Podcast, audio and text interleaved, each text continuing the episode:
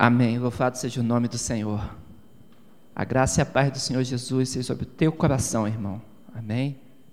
Estou feliz de estar aqui hoje, tratando das coisas do Senhor. Estamos discernindo a palavra de Deus. O Senhor nos está dando uma oportunidade muito grande, irmãos. Oportunidade de discernirmos o próprio coração de Deus, o propósito dele, e discernindo assim, compreendermos a ciência da palavra de Deus e estarmos aptos para que a nossa ação seja contundente, seja verdadeira, seja bíblica neste mundo de hoje. É isso que estamos fazendo. Por isso, estamos estudando escatologia, parte da, da, da doutrina cristã, que trata do assunto das últimas coisas. E o nosso método é discernirmos o plano de Deus na história, desde o princípio até o final. Compreendermos como Deus entende a história, para que que ele nos colocou aqui no tempo e na história, e assim compreendermos então o nosso próprio tempo, o nosso próprio período onde nós estamos e podermos agir de forma que agrade o nosso Pai. Essa é a nossa intenção nesses dias. E por isso iniciamos na, na quarta-feira passada e hoje vamos falar sobre a era de Laodiceia.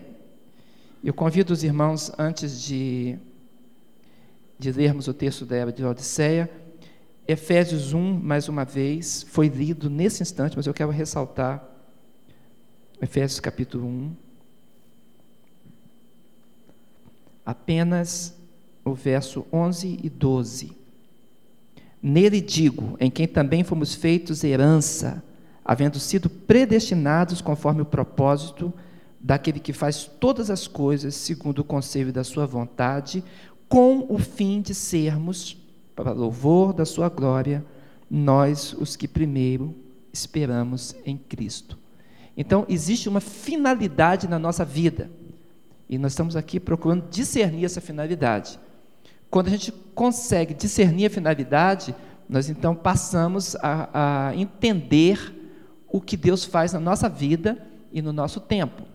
E é assim que nessa introdução nós queremos falar primeiramente sobre o tempo, a atenção no tempo. O que acontece é o seguinte: a Bíblia ela é muito clara que a gente precisa prestar atenção no tempo e que esse tempo ele é discernido em Deus. Quando nós estávamos lá em Caldas Novas, no nosso encontro da família, da terceira igreja, nós falamos um pouco a respeito disso. Dissemos que tem dois, duas formas de entendermos é, as profecias da Bíblia, da forma profética e da forma apocalíptica. Que o Apocalipse fala do confronto entre o bem e o mal e mostrando a soberania de Deus. E o, os textos pro, propriamente proféticos discernem o nosso tempo que nós vivemos, fala dos nossos erros e projeta em Deus o que acontecerá no futuro. Mas o importante disso é que nós estejamos aqui sabendo do que Deus há de fazer, nós passamos então, por causa dessa luz, termos a responsabilidade de nos comportarmos exatamente como Ele quer que nós estejamos lá na frente. Então, o objetivo de Deus é sabermos que existe uma soberania dele sobre todas as coisas e o mal será detido por ele no tempo dele, e que existe um comportamento que ele exige de nós nesse tempo de discernimento para que a gente esteja agindo como ele quer na herança que nos está destinada. Por isso, esses dois textos, Salmo 90, 12 e Mateus 16, 2 e 3, fala sobre isso. Um texto muito conhecido, o Salmo 90, 12 diz: Ensina-nos a contar os nossos dias de tal maneira que alcancemos coração sábio. Então, a gente às vezes lembra desse texto no momento do, que estamos fazendo aniversário, né? Então a gente pensa, fala assim: é, Senhor, me ensina a contar. Né? É importante, mas não é só isso. Esse texto ele abre um entendimento nosso de que Deus tem o propósito de que nós não sejamos pessoas soltas na história. Aquele que é de Deus, o fiel a Deus, ele precisa ser contextualizado com a sua história e discernir essa história de tal forma que ele tenha sabedoria de saber como agir no tempo que Deus lhe deu. Esse, essa é a exegese, a interpretação desse texto, é muito importante. E o segundo texto de Mateus, está na, na transparência, ele fala de, de um discernimento de tempo também. Quando é chegada a tarde, disse Jesus, vocês sabem que o céu está de uma certa cor, está rubro. Então as pessoas diziam lá, os pescadores, que conhecem muito bem sobre o tempo, o pessoal da lavoura, que está muito ligado nos sinais do céu, para saber como será o tempo. Então, Jesus disse: Vocês dizem que o tempo vai ficar bom, porque o céu está rubro. E pela manhã vocês sabem quando haverá tempestade, porque o céu está de um vermelho sombrio. Então, eles discerniam isso com muita facilidade. Aí, a exortação de Jesus: Hipócritas, sabeis diferenciar a face do céu e não conheceis os sinais dos tempos? Observe, irmãos, se nós conseguimos olhar para o céu e perceber se o tempo vai ficar bom, se vai ficar ruim, se vai chover, como é que, como é que a coisa acontece. Se temos um jeitinho de fazermos isso, Jesus nos exorta. E o sinal dos tempos? Será que não devemos olhar e ver quais os sinais que Deus tem colocado a respeito do tempo em que vivemos? O discernimento das profecias que estão se cumprindo diante de nós? Nós não podemos abrir mão disso. É um erro a igreja, os cristãos ao redor da terra, esquecerem que Deus colocou determinados indícios nos tempos e Ele quer que nós estejamos atentos. Por isso, a razão desses estudos. Seguindo, por favor. A Bíblia, ela fala também de um episódio, está em Mateus 8, que Jesus Cristo vai expulsar alguns demônios. E os próprios demônios chegam para Jesus e falam isso. Ele fala, mas você veio aqui nos, nos atormentar antes do tempo?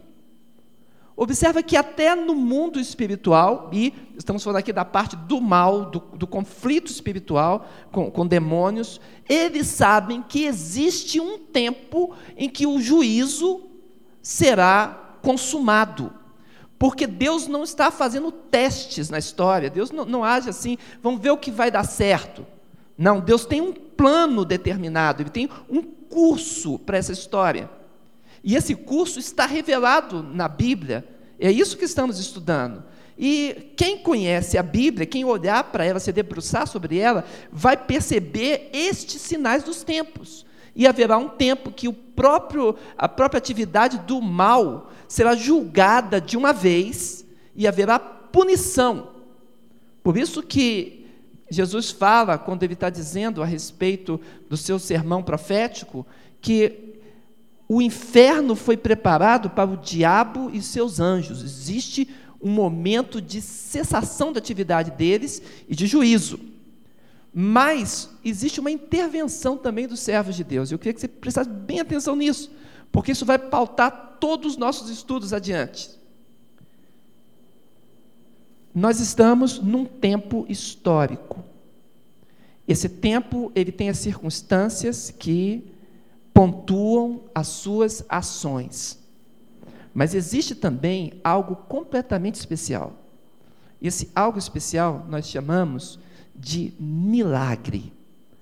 O milagre é a intervenção de Deus na história. Então, Deus, existe alguns momentos em que ele intervém. Um, o Francis Schaeffer escreveu um livro muito bom, quem é, puder ler, ele não está editado agora, mas nas bibliotecas é fácil de conseguir. Francis Schaeffer, O Deus que Intervém um livro extraordinário, compreendendo a atuação de Deus na história, levantando impérios, fazendo impérios cair, os momentos chaves da história. Então, Deus, Ele é um Deus que intervém. E essa intervenção de Deus na história, ele também realiza isso através da igreja, através da intercessão, do clamor, da oração. E nós desfrutamos, mesmo no período onde estamos, bênçãos que são destinadas lá para o futuro, para a época lá do, do, do milênio, até mesmo do céu, na comunhão. Quando nós temos comunhão com Deus em espírito, aquele momento é um momento escatológico, é, é um, uma bolha no tempo em que Deus se manifesta no coração do seu servo e na vida do seu servo, e nós conseguimos então as bênçãos de Deus da comunhão intrínseca. Porque quando você está orando, está clamando a Deus, os problemas ficam para trás. Por exemplo, numa vigília, uma vigília de oração, nós estamos clamando ao Senhor. Ninguém fica pensando como é que está lá o seu negócio, os problemas tem que resolver no outro dia. Você está tão ligado com o Senhor, está tão em comunhão com Deus e desfrutando da adoração e da busca do Senhor, que aquilo que é temporal fica em suspense. E como aquilo que é temporal fica em suspense, você passa a desfrutar um pouco da eternidade aqui. Os irmãos compreendem o que eu estou dizendo? E isso é uma bênção extraordinária para o coração daquele que é fiel a Deus, daquele que tem compromisso com o Senhor Jesus. A bênção de desfrutar do futuro já. Bem, aqui o inimigo diz para Jesus: é antes do tempo. Por que ele diz isso? Porque tem um tempo do juízo. Mas quando nós clamamos ao Senhor, esse tempo do juízo pode ser já. Você pode clamar ao Senhor e falar: Senhor, eu estou em aflição. E eu preciso que a minha causa seja julgada. Não existe um dia do juízo lá? Existe. Mas o Senhor pode manifestar a sua mão e cumprir isso hoje, na tua vida, no teu coração, na tua família. O Senhor cumprir o que está determinado.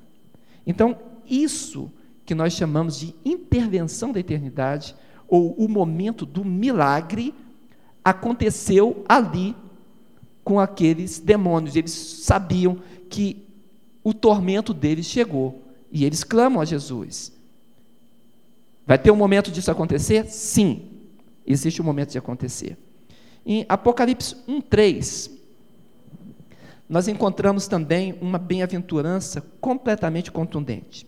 Bem-aventurado aquele que lê e os que ouvem as palavras desta profecia e guardam as coisas que nela estão escritas, porque o tempo está próximo. Então, quero frisar bastante: existe tempos. E esses tempos precisam ser discernidos. E a Bíblia nos dá alguns indícios sobre esses tempos. O erro, irmãos, é nós querermos descobrir datas exatas. Deus não nos deu esta competência e nem essa autorização. Quando alguém começa a, a olhar para o tempo e querer marcar data para que Jesus, a, a vinda de Jesus, data para o arrebatamento, está indo para um rumo que Deus não planejou. Porque no planejamento de Deus, nós devemos viver na expectativa, com o coração aceso, aquecido, para o retorno dele a qualquer instante. É isso, esse é o planejamento de Deus para nós e que desfrutemos das suas bênçãos pelo clamor e pela sua intervenção. Mas saber datas específicas, isso Jesus fala, Deus reservou isso para ele, os tempos bem determinados. Então, é um caminho é, de prognosticador. E esse caminho não é um caminho de Deus. A Bíblia, inclusive, ela reage fortemente contra os prognosticadores. Nós precisamos ser discernidores e não prognosticadores. Amém, igreja? Bem, nós vamos é, é, perceber então que na Bíblia nada do que acontece é por acaso. Pode passar. Existe um planejamento espiritual na revelação. Isso é a mesma coisa de dizer bem assim: Deus sabia o que estava fazendo. Deus tem essa autoridade e sabedoria. Então, existiram diversas igrejas na Ásia Menor, igrejas fortes, muitas igrejas. Mas por que foram escolhidas exatamente sete igrejas? Por quê? Porque essas igrejas, sem algumas delas serem as mais expressivas, Deus fez questão de colocar cartas registradas na inspiração das Escrituras que ficasse para todos os tempos nós olharmos. Então, existe um propósito de Deus. Nada é, é acaso dentro das Escrituras sagradas. Deus, Ele está nos dando os indícios para nós percebermos o propósito dele, da atuação dele. Então, sete igrejas são apresentadas no Apocalipse.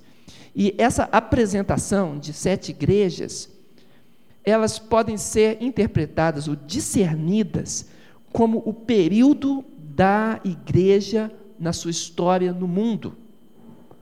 Sete períodos são clarissimamente discernidos olhando para essas sete igrejas.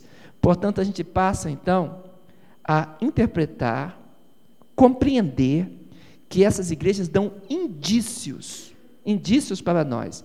E como nós estamos no último, no, no tempo da última igreja, nós vamos perceber que existem algumas características fortes da igreja na nossa vida. Então eu convido você a abrir a sua Bíblia em Apocalipse, capítulo 2 e 3.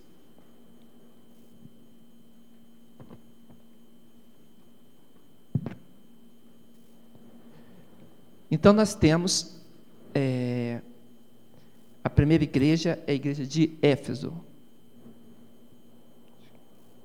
Acabou a pilha da minha lanterninha. Mas aí você acende o seu olho, tá bem? Seu olhinho fixa bem, porque a minha lanterninha acabou de da, da bateria acabar. Vamos para a primeira igreja? Por favor, pode passar o próximo quadro? Muito obrigado. É...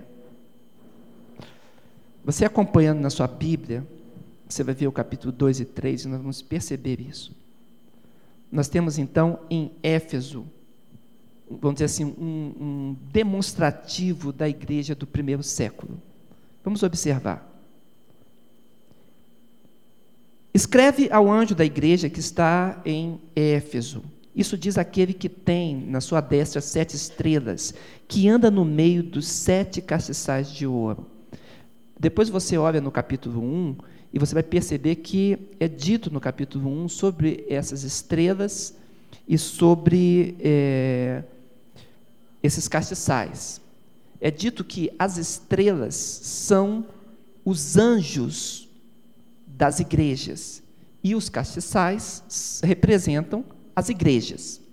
E Jesus Cristo anda no meio das igrejas. Essa é a figura do capítulo 1.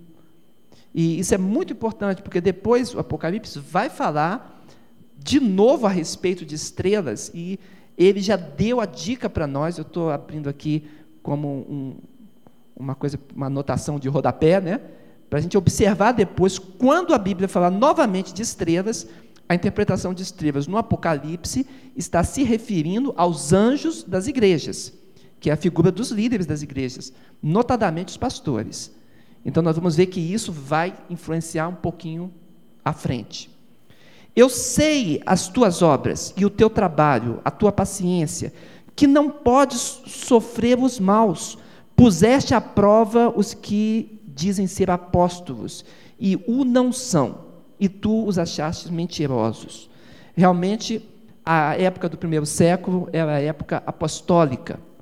E haviam pessoas que se levantavam dizendo ser apóstolos, querendo se colocar no patamar dos doze apóstolos e até daqueles apóstolos que eram nomeados pelas igrejas para realizarem a obra.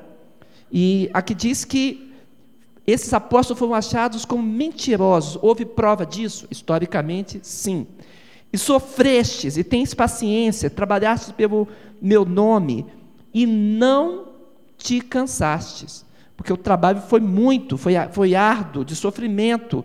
Nós lembramos que no primeiro século A, a, a, o Império Romano perseguiu fortemente a igreja, declarou ela ilegal, e houve prisões, houve mortes, houve, houve crucificações, e os próprios judeus também foram é, é, movidos, foram tratados de uma forma que eles é, não reconheceram também a igreja de Cristo, e houve perseguição judaizante, mas muitos deles abriram o coração e formavam um junto com a igreja.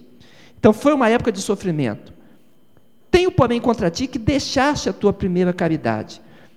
Lembra-te, pois, de onde caíste e arrepende-te e pratica as primeiras obras. No início, irmãos, a igreja dividia os seus bens, vendiam suas propriedades e não havia falta entre ninguém. Mas no final do primeiro século, as coisas já não estavam mais assim. E o Senhor pede para que se arrependam e voltem a fazer o que faziam antes. Senão brevemente a te virei e tirarei do seu lugar o teu castiçal, se não te arrependeres. Acho que a palavra mais grave de toda a Bíblia Sagrada é essa aqui. Porque Jesus Cristo vir e retirar o castiçal. E nós já estamos falando que no capítulo 1 é dito que o castiçal representa a igreja. Então, tirar o castiçal é a igreja está reunida lá, mas não é mais em nome de Jesus. Tem reunião, tem aparência de igreja, mas não é igreja referendada por Jesus. Então, talvez seja a exortação mais grave de toda a Bíblia: perder a autoridade como igreja. É triste, mas é possível, é possível. E existem alguns exemplos muito tristes disso. E a palavra diz bem assim: é, Virei e tirarei o teu castiçar, se não te arrependeres. Tens, porém, isto, que aborreces as obras dos nicolaítas, a quais eu também aborreço. Quem tem ouvidos, ouça o que o Espírito diz às igrejas. Ao que vencer, darei de comer da árvore da vida que está no meio do paraíso de Deus. Então, até os grupos contrários, os grupos heréticos, foram combatidos por aquela igreja, e era isso que a igreja fazia no primeiro século. Extraordinário. Mas a segunda igreja, a igreja de Esmirna, ela. Pode passar o, o quadro, obrigado, para ficar mais claro. Igreja perseguida. Amém. É, essa segunda igreja, irmãos, ela mostra o segundo e o terceiro século. É discernida assim. Observa junto comigo aqui. Ao anjo da igreja que está em Esmirna escreve, isso diz o primeiro e o último, que foi morto e reviveu. Eu sei as tuas obras, e tribulação e pobreza, mas tu és rico, e a blasfêmia dos que se dizem judeus e não são, mas são sinagoga de Satanás. Não temas as coisas que hás de padecer, eis que o diabo lançará alguns de vós na prisão, para que sejais tentados e tereis uma tribulação de dez dias. Ser fiel até a morte, dar-te a coroa da vida. Quem tem ouvidos, ouça o que o Espírito diz à igreja. Ao que vencer, o que vencer, não receberá o dano da segunda morte. Nós vamos ver esse aspecto depois, primeira morte, segunda morte, na escatologia pessoal. Mas essa igreja é a igreja perseguida. A igreja do segundo século, mas sofreu foi muito, não foi pouco não. Ela foi a igreja decretada como ilegal, ela foi a igreja que batalhou pelo nome do Senhor, mas a tribulação veio sobre elas, pessoas jogadas à morte, a, a, a arena dos leões, da, das feras, foi uma igreja de muito sofrimento, de tribulação, mas ela é uma igreja que ela não é apresentada aqui uma parte que o Senhor falava assim: Eis que tenho contra ti, não existe essa exortação, porque esta igreja, no meio de tantas lutas, de tanta provação, ela se revelou completamente fiel. E o Senhor diz: Olha, aquele que vencer vai herdar a coroa da vida. Você guarda aí e me cobra depois. Nós vamos apresentar ainda, nos nossos estudos, sobre o estudo sobre as sete coroas da Bíblia, ok? E vamos depois esclarecer sobre a coroa da vida. Nós estamos fazendo assim, três estudos, e no quarto, perguntas. Esse, esse tempo das perguntas que vocês estão fazendo. No quarto estudo, sempre três, e no quarto, perguntas, resposta e pergunta. E, E vamos discernir, mas isso aqui é um pouco mais para frente, quando vamos ver as coroas. Terceira igreja, Pérgamo. Igreja favorecida pelo Império Romano, dos, do ano 312 até o ano 500. Essa igreja é a igreja de Pérgamo. Tem várias características aqui que podemos ler. Acompanhe comigo, irmãos. E ao anjo da igreja que está em Pérgamo, escreve: Isso diz aquele que tem a espada aguda de dois fios, sei as suas obras e onde habitas, que é onde está o trono de Satanás, e retens o meu nome e não negastes a minha fé. Ainda nos dias de Antipas, também testemunha bem conhecida historicamente, né?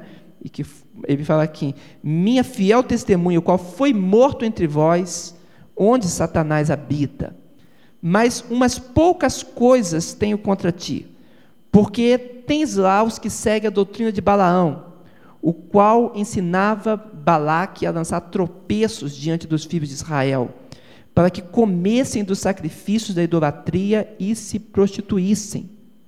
Assim tens também os que seguem a doutrina dos nicolaítas, o que eu aborreço. Presta bem atenção. A igreja, ela não tinha o favor imperial. Antes, ela era uma igreja perseguida. Agora, surge a figura de Constantino. E Constantino, imperador de Roma, utiliza a igreja na sua política de, de unidade do seu império. E começa a favorecer é, o cristianismo. Pra você ter uma ideia, domingo estamos falando, domingo de manhã, algo que aconteceu, por exemplo o soldado que se tornasse cristão teria direito à folga no dia de domingo, porque os cristãos se reuniam no domingo. Então você imagina, o soldado está lá batalhando, ralando, realizando o seu trabalho, e ele olha, vê o, o seu colega cristão, você não vai hoje para. Não, eu sou cristão, o imperador disse que hoje eu posso ir para a igreja cultuar. O que, que acontecia com aquele colega dele quando era cristão? Opa, sou cristão também. Entendeu? E rapidamente se convertia e ficava ali. Só que essa pessoa que entrava para a igreja, ele não entrava por conversão, entrava por conveniência. O imperador passou a dar salários para as pessoas, para os bispos, para aquelas pessoas que tinham é, é, domínio de região, região é, eclesiástica, que orientavam diversos pastores e passou dinheiro do Estado. Então passou a se tornar um cargo cobiçado. Mesmo aquela pessoa que não era cristão, que conhecia um pouco do cristianismo e ele tinha já uma posição, ah, eu quero ser bispo. E procurava os primeiros cargos. Os irmãos estão compreendendo? E houve conversões em massa de cidades. Houve conversões, inclusive, é, de povos pagãos conquistados pelo império. E eles então eram obrigados a se converter. Todo mundo se convertia só que de boca. E quando chegava na sua prática de vida religiosa, eles seguiam as suas seitas, as suas doutrinas, os seus deuses. Houve uma, um jeito de amalgamar isso daí, uma tentativa de cristianização de instituições. Inclusive deuses que eram deuses de ofícios, deuses dos, dos soldados, deuses, é, é, vamos dizer assim, da guerra, dos pedreiros, dos ferreiros, dos, do, do, dos padeiros, esses deuses todos que eles adoravam e seguiam, deuses do lar, na tentativa de cristianização, passaram a dar nomes de pessoas é, é, cristãs que se tornavam então o santo protetor daquela coisa. Agora, quem estava ali que deveria estar com o coração convertido, se ele tivesse, talvez, um coração com pureza de conversão no Senhor, talvez ele soubesse discernir isso, mas isso não aconteceu historicamente. As pessoas passavam a ter com o, o, aquele declarado um, um, um santo protetor o mesmo vínculo que ele tinha com o seu Deus. E qual é o problema que nós temos aí? A igreja foi gradativamente perdendo a sua parte espiritual. Esta é a igreja favorecida pelo império. E por isso, na exortação a ela, você tolera isso, tolera essa seita. Você não tem feito o trabalho que você deve fazer. E o Senhor fala: tem doutrinas que eu aborreço, você arrepende-te depressa, porque senão virei contra ti, batalharei com a espada da minha boca. O qual é a espada da boca de Deus? A palavra, a Bíblia. Ou seja, eu vou investir contra vocês através da palavra, e vocês vão se achar julgados. É isso que o texto ap apresenta. Então o Senhor fala: ao que vencer, darei de comer o maná escondido dar-lhe uma pedra branca, e na pedra branca um novo nome escrito, ao qual ninguém conhece, senão aquele que o recebe. Na quarta igreja, nós temos aqui a igreja chamada da Idade das Trevas, do século VI ao século XVI. Essa igreja é conhecida como da época das trevas, porque foi uma época em que realmente, irmãos, a igreja se tornou muito, muito difícil. Havia um misticismo terrível, havia é, é, é, crendices de todos os jeitos, mitologia entrando na igreja, e a própria ciência e a própria filosofia passavam a ser embotadas pelo dogma. E no meio dessa, desse desfavor, no meio dessa época complicadíssima mesmo, é, houve uma tentativa de, de, de machucar também aqueles restantes fiéis que passaram por essa época. E nós, que somos de igreja batista, nós temos muito a ver com essa época aí. Porque desde o momento em que surgiu a igreja imperial, no século III, houve um grupo que não aceitou que as pessoas se tornassem cristãs através do, da imposição imperial. E esse grupo já desde aquele princípio, ele foi tenazmente perseguido, houve muita, muitos mártires mesmo. E houve diversos líderes, e um desses grupos acabou se discernindo com o nome de anabatistas, porque eles insistiam em rebatizar as pessoas que falavam, mas eu sou cristão. Ele falava, mas você é o cristão que entregou o coração a Jesus? Ou você é um cristão que nasceu aí pelo meio do, do cristianismo no império, e ainda não tomou uma posição pessoal com Deus. E no meio dessa posição pessoal exigida, se a pessoa aceitasse e se convertesse a Jesus, eles então rebatizavam essas pessoas. Então houve uma fusão desses grupos perseguidos e nós estamos chegando exatamente dessa história aí, para lá no século XVI, oficialmente ser decretada depois entre os separatistas ingleses, a primeira igreja batista, com o nome de igreja batista, até sem essa cláusula do ANA, que quer dizer repetição, né, rebatizantes. Bem, essa é uma, uma, uma idade difícil. Vamos ver, Tiatira. Ao anjo da igreja de Tiatira escreve: Isso diz o Filho de Deus, que tem os olhos como chama de fogo e os pés semelhantes ao latão reluzente. Eu conheço as tuas obras, a tua caridade, o teu serviço, a tua fé, a tua paciência, e que as tuas últimas obras são mais do que as primeiras. Mas tenho contra ti o tolerar a ti tolerares que Jezabel, mulher que se diz profetiza, ensine e engane os meus servos. Tinha tudo isso dentro da igreja, irmãos a prostituição da igreja doutrinariamente, para que se prostituam e comam dos sacrifícios da idolatria. A idolatria passou a ser aceita, e até sacrifícios. E deve tempo para que se arrependesse da sua prostituição, e não se arrependeu. O Senhor fala: Eu não vi mudança, eis que Eis que a porei numa cama, e sobre os que adulteram com ela virá grande tribulação, se não se arrependerem das suas obras. Ferirei de morte seus filhos, e todas as igrejas saberão que eu sou aquele que sonda as mentes e os corações, e darei a cada um de vós segundo as vossas obras. Mas eu vos digo, a vós e aos restantes, sempre tem um remanescente fiel na profecia, que estão em Tiatira, a todos quantos não têm essa doutrina e não conheceram, como dizem, as profundezas de Satanás que outra carga não vos não porei. Então o Senhor diz: aquele que é o remanescente fiel, está firme, eu não vou colocar carga. Mas o que tendes, retende até que eu venha, e ao que vencer e guardar até o fim as minhas obras, eu lhe darei poder sobre as nações. e com vara de ferro as regerás, serão quebrados como os vasos do oleiro, como também recebi do meu Pai, e dar-lhe a estrela da manhã. Quem tem ouvidos, ouça o que o Espírito diz à igreja. Nós vamos ver depois a questão da vara de ferro. Vamos compreender que o ferro indica domínio à força. Nós vamos perceber isso na profecia. E vai ter um tempo dessa regência de vara de ferro, mas isso é mais adiante.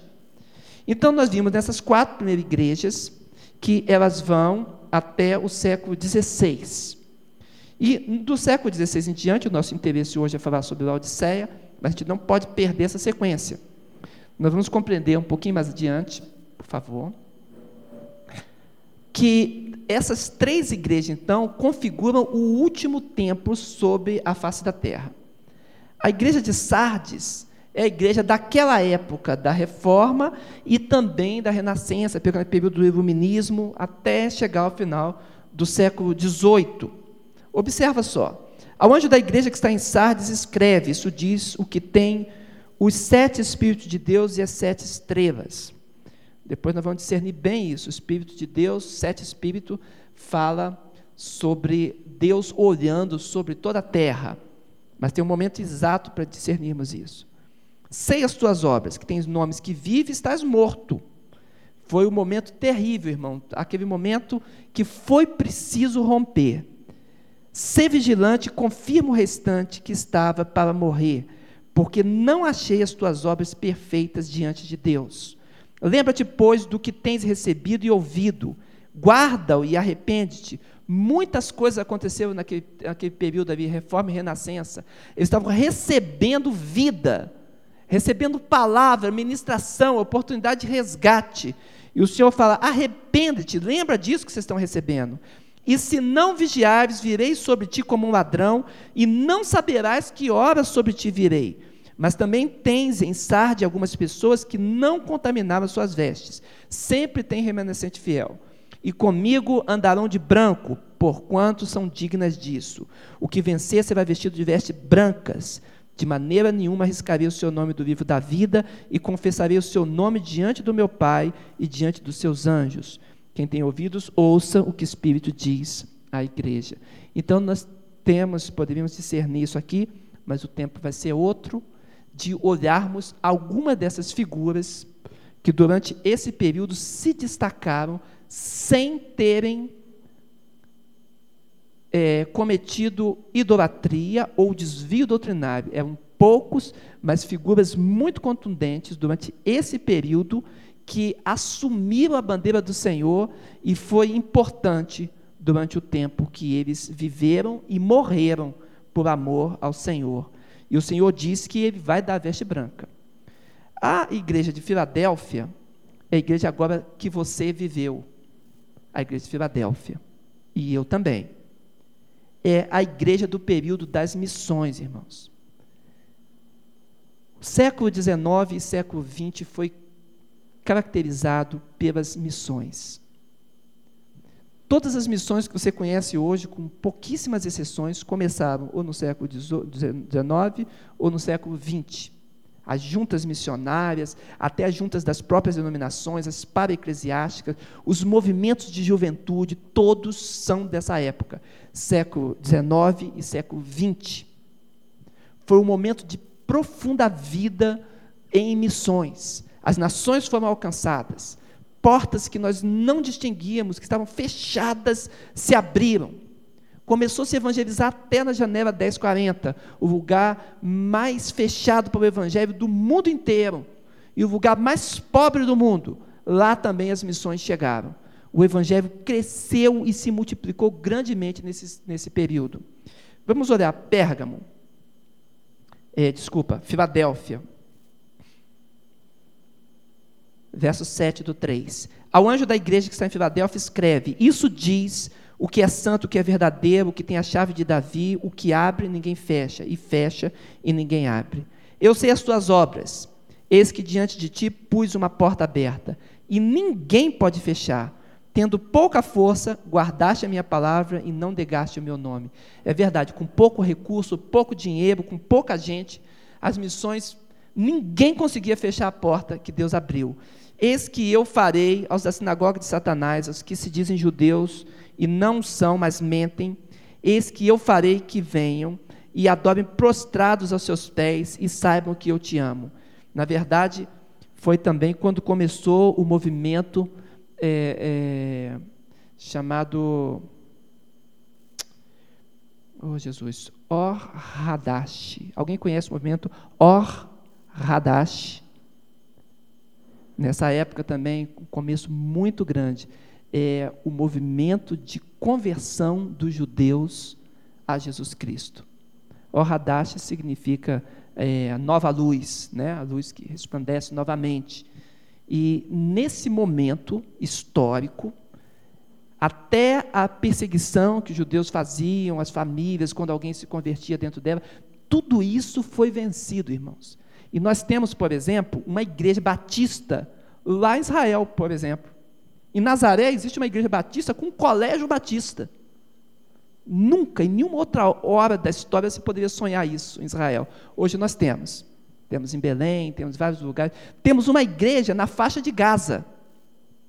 E não é pequena, não, grande. Trabalho batista grande, faixa de Gaza. E sofrendo bombardeio e tudo e tal, lá o trabalho extraordinário. Né? Então, é desse período aqui, desse período histórico que Deus abriu. E me fala bem assim: como guardastes a palavra da minha paciência, também eu te guardarei da hora da tentação que vir sobre todo o mundo, para tentar os que habitam na terra. Eis que venho sem demora, guarda o que tens, para que ninguém tome a tua coroa. A quem vencer, eu farei coluna no templo do meu Deus, e dele nunca sairá. Escreverei sobre ele o nome do meu Deus, o nome da cidade do meu Deus, a nova Jerusalém, que desce do céu do meu Deus, e também o meu novo nome. Quem tem ouvidos, ouça o que o Espírito diz à igreja. Agora presta bem atenção, nós vamos apresentar a Laodiceia, vamos discernir essa Laodiceia também na próxima quarta. Mas presta bem atenção agora, nesses momentos finais desse estudo. Então, durante todos esses períodos, a igreja esteve sobre a face da terra, com seus problemas, suas enfrentações e resistindo até aqui. Existem exortações muito fortes, muito contundentes. Agora, Laodiceia é um capítulo à parte, e isso se refere a nós no dia de hoje. Porque a principal característica de Laodiceia é ela ser igreja morna. Eu gostaria que você acompanhasse comigo, quem não está com a Bíblia aberta, por favor, abra Apocalipse 3, verso 14. Olha o que, que a palavra de Deus diz sobre Apocalipse 3, a partir do verso 14.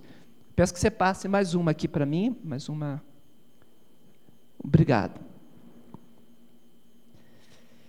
Diz-me assim: Ao anjo da igreja que está em Laodiceia, escreve: Isso diz o Amém, testemunha fiel e verdadeiro, princípio da criação de Deus. Eu sei as tuas obras, que nem és frio nem quente. Tomara que foras frio ou quente. Assim, porque és morno, não és frio nem quente, vomitar-te-ei da minha boca. Como dizes, rico sou, estou enriquecido, e de nada tenho falta e não sabes que és um desgraçado, miserável, pobre, cego e nu.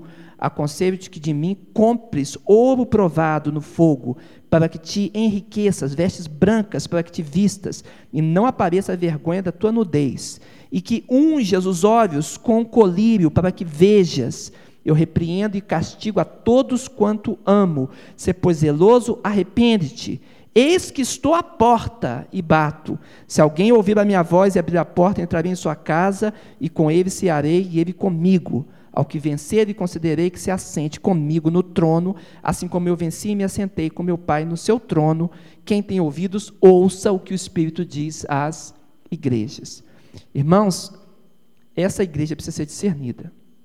Primeiro, no versículo 4, Jesus se apresenta como testemunha fiel e verdadeira. Ele fala, o Amém.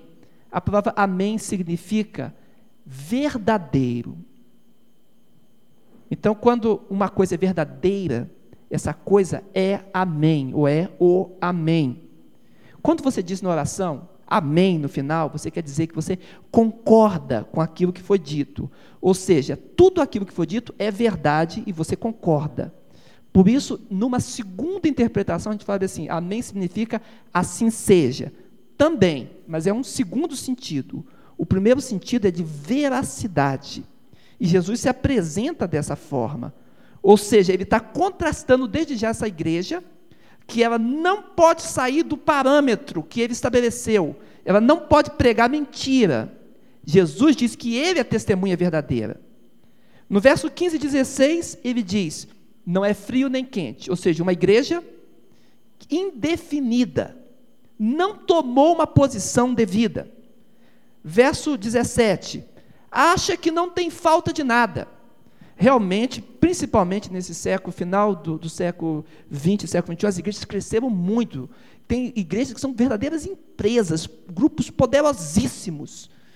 Irmãos, é uma ilusão. O olhar de Deus, para quem diz que não tem falta de nada, é que, olha, você, na verdade, espiritualmente, é miserável. Esse é o olhar. Precisa de ouro provado, verso 18. Vestes brancas para nudez e colírio. Depois nós vamos ver que essa igreja, ela tem características históricas e geográficas nela que diz respeito a isso.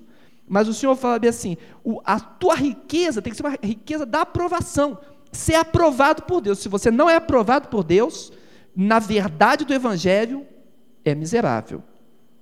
Vestes brancas para a nudez. Aqui fica contrastado, porque a Bíblia diz que a, a, a justiça do homem é como trapo de imundícia. Portanto, não é nossa autojustificação. E colírio para ver, uma coisa histórica é que ali era produzido o, o famoso pó frígio naquela cidade, cidade de Laodiceia, e era vendido para o mundo todo aquele pozinho, né? Eles era para passar em catarata e, e curar eh, eh, uma limpeza antiga dos olhos, né, de catarata. Pois agora faziam colírios também. E no meio disso aí, o Senhor falava assim, ó, você pode até ter isso aí na sua escola de medicina famosa de Laodiceia, mas você não está vendo a realidade espiritual. Participa do meu colírio espiritual. Irmãos, quando a igreja perde a visão do que Deus tem para ela, ela está precisando correndo ser tratada pelo Senhor. Amém? Isso é de Deus. Verso 19, passa adiante, por favor. Jesus repreende e castiga, ele diz porque ele, ele é zeloso, ele fala. A exortação é ao zelo e ao arrependimento. Verso 20. Jesus quer entrar e ter comunhão. Imagina a cena, Jesus batendo na porta da igreja, do lado de fora. Ele não está dentro da igreja, ele está do lado de fora da igreja. Você consegue entender isso? A igreja tem nome lá na frente, igreja cristã, igreja evangélica, igreja qualquer coisa, né? Mas Jesus não está lá dentro a tudo que está acontecendo ali não tem a ver com o senhorio de Jesus. Faz menção dele, prega sobre ele, tem ações em nome dele, mas ele está batendo na porta. Ele quer ter comunhão. Essa é a questão da igreja. Jesus promete honra ao vencedor. Jesus exorta que é preciso ouvir o Espírito de Deus falando nesse tempo escatológico para que eu termine. Por favor, apresente a seguir. Pensa nisso para quarta-feira que vem. Característica dessa era é a indefinição. Indefinição nacional, as pessoas não têm mais nem noção de nação, não têm nem mais amor bem por isso, por causa da globalização. E indefinição de cidade. As cidades perderam essa questão citadina, uma cidade se funde com a outra, e dentro da cidade ainda tem as tribos urbanas. Tem gente que só, só se considera o seu grupo citadino, aquela pessoa da sua tribo ali e só. Desestruturação familiar, indefinição. Hoje é difícil definir uma, um, uma família, é complicado, família com, com, com pai, dois, três, quatro, como é que é isso? Criado pelo avô, pelo tio, é, é o, o, filho não sei aonde, nós aqui. É incrível. A, a, a esposa fazendo um, um, curso no outro país, o outro estudando aqui, e indefinição completa. De família, isso está completamente estruturado. Pessoal, as pessoas estão sendo reduzidas a coisa, movimento de coisificação. É uma característica da nossa, do nosso tempo. As pessoas são usadas como meios e não como finalidades. Então, elas são convertidas em coisa.